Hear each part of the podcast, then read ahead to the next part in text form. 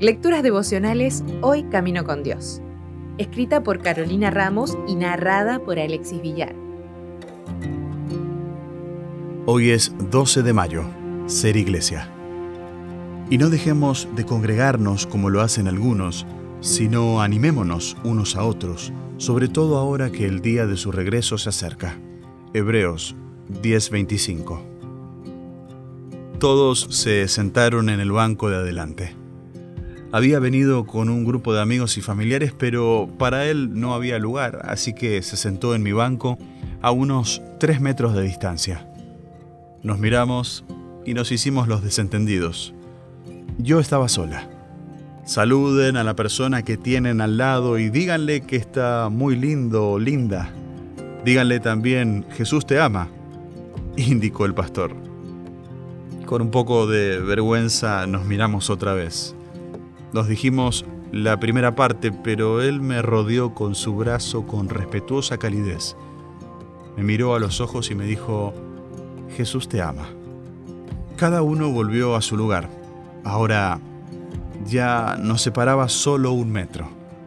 Cuando el pastor mencionó la primera referencia, busqué rápidamente en mi Biblia y me acerqué a él para que leyéramos juntos. Intercambiamos un par de comentarios durante el sermón. Cuando pasaron dos mujeres para bautizarse, me dijo que nunca había visto un bautismo. Y le expliqué brevemente en qué consistía. Asintió con la cabeza en silencio. Hablamos un poco. No queríamos ser irreverentes ni que se escuchara nuestra conversación.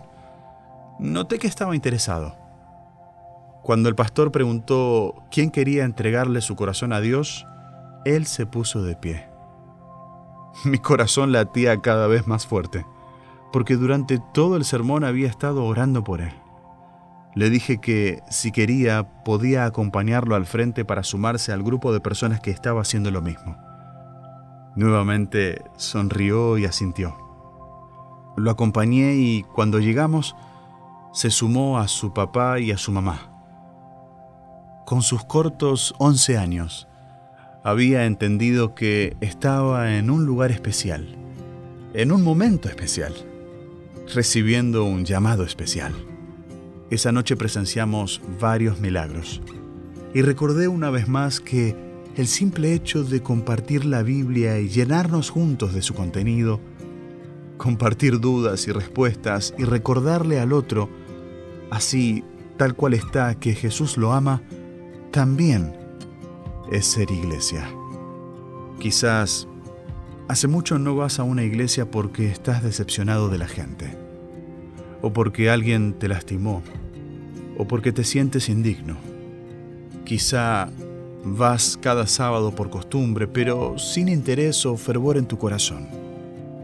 Pero puedes hacer mucho más de lo que te imaginas. La próxima será una nueva oportunidad que Dios te da para probar una vez más qué se siente ir a Él y ser tu iglesia en primer lugar. Si desea obtener más materiales como este, ingrese a editorialaces.com.